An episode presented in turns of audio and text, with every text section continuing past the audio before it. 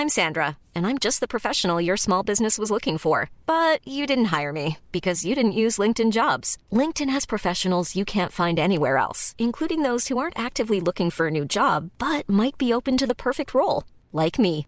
In a given month, over 70% of LinkedIn users don't visit other leading job sites. So if you're not looking on LinkedIn, you'll miss out on great candidates like Sandra. Start hiring professionals like a professional. Post your free job on linkedin.com/people today. Vamos a platicar ahora con Manuel González, él es Senior Director de Standard Poor's Dow Jones Índices, a quien me gusta mucho, a quien me eh, saludo con mucho gusto en la línea telefónica. ¿Cómo estás, Manuel? Muy buenos días, gracias por tomarnos la llamada. ¿Qué tal, Mario? Buenos días, un placer estar aquí contigo y con tu auditorio.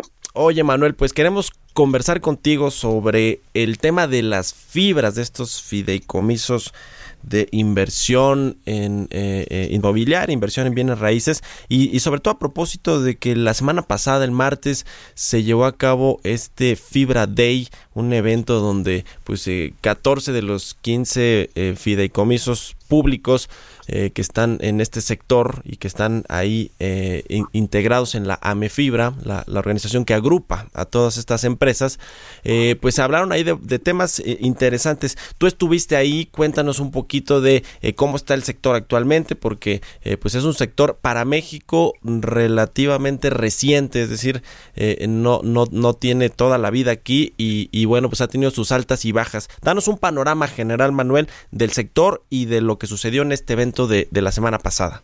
Claro, mira, eh, esta es la primera ocasión que la MEFIBRA hace este, este evento donde invitó a inversionistas y obviamente a los propios miembros de la MEFIBRAS y a otros terceros a exponer y platicar sobre los retos y oportunidades de las fibras que, hay en México, ¿no? Realmente fue un evento bastante bien organizado y en ella tuvimos la oportunidad, yo tuve la oportunidad de participar en un panel precisamente sobre sustentabilidad, sobre los aspectos de ESG o de ASG, por sus siglas en español, donde básicamente discutíamos las áreas de oportunidad que tienen las fibras en, en, estos aspectos de sustentabilidad, ¿no? Y de verdad que felicito a la MEFibra por, por este evento, ¿no? Los fideicomisos de infraestructura y bienes raíces, que bueno, hay de todo tipo, industriales, comerciales, hoteleros eh, y demás. Eh, sin embargo, eh, también, Manuel, hay algunos temas a ellos. Estuvo uno de los inversionistas más importantes, de los gurús financieros, eh, eh, perdón, del sector inmobiliario, Sam Sell, quien dio ahí una plática y, e hizo incluso algunas críticas sobre el modelo de negocio, de la transparencia, el tema del gobierno corporativo, de las fibras y demás. En este, en este asunto hay, creo que mucho camino por, por andar todavía, ¿no? Para, digamos, transparentar más este, este negocio y que en esa misma medida, pues, sea un negocio que pueda crecer eh, más y abarcar eh, eh, otros sectores que quizá todavía no está, ¿no? Hay, hay algunas fibras ahí muy, muy sui generis también que están en muchos, en muchas industrias, en muchos sectores, pero en este tema de la transparencia, del gobierno corporativo, de los probables conflictos de intereses, ¿tú cómo lo ves como analista de este sector? Mira, definitivamente las, las, fibras tienen un área de oportunidad muy importante en temas de, de precisamente de gobierno corporativo. Y cuando hablamos de gobierno corporativo, uno de los pilares es la transparencia. La transparencia de cómo divulgan al público, al público inversionista, sus actividades relacionadas a esta parte, ¿no? Uno, te, voy a mencionar algunos por, por eh, como darte un ejemplo de lo que se, se ve.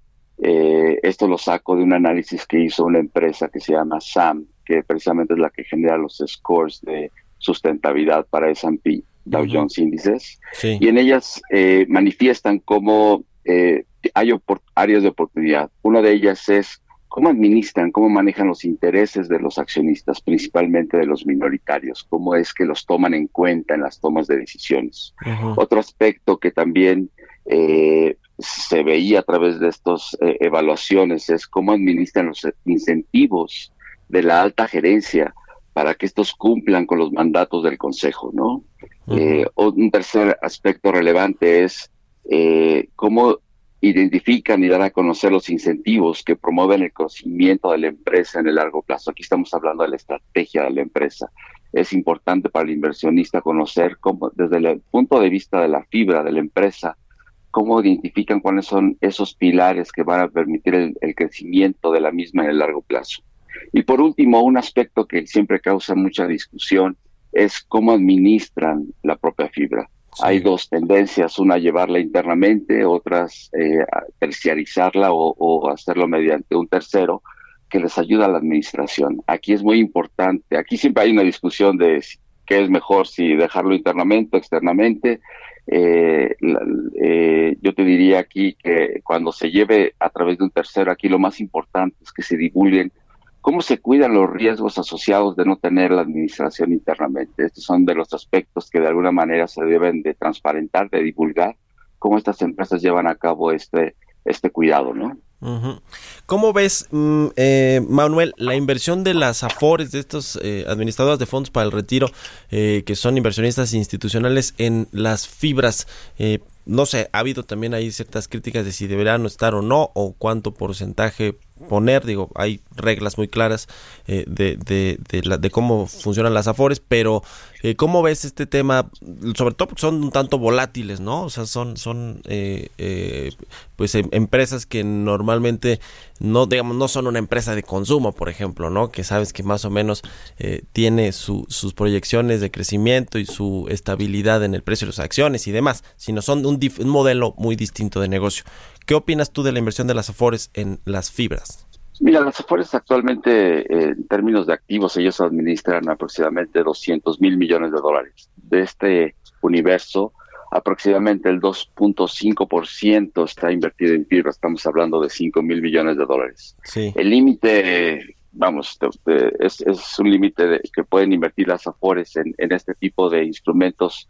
En promedio está alrededor del 10%, entonces verás que hay un suficiente espacio. Entonces yo creo que si se conjuga el tema de mejoramiento de, las AFORES, digo, de las eh, fibras en, estos aspectos de gobierno, eh, yo creo que la, y, también el, la cantidad, ¿no? Otro aspecto que es muy relevante para las, para las afores es el tamaño de las empresas y la liquidez de estas en el mercado, porque no es suficiente nada más comprarlas.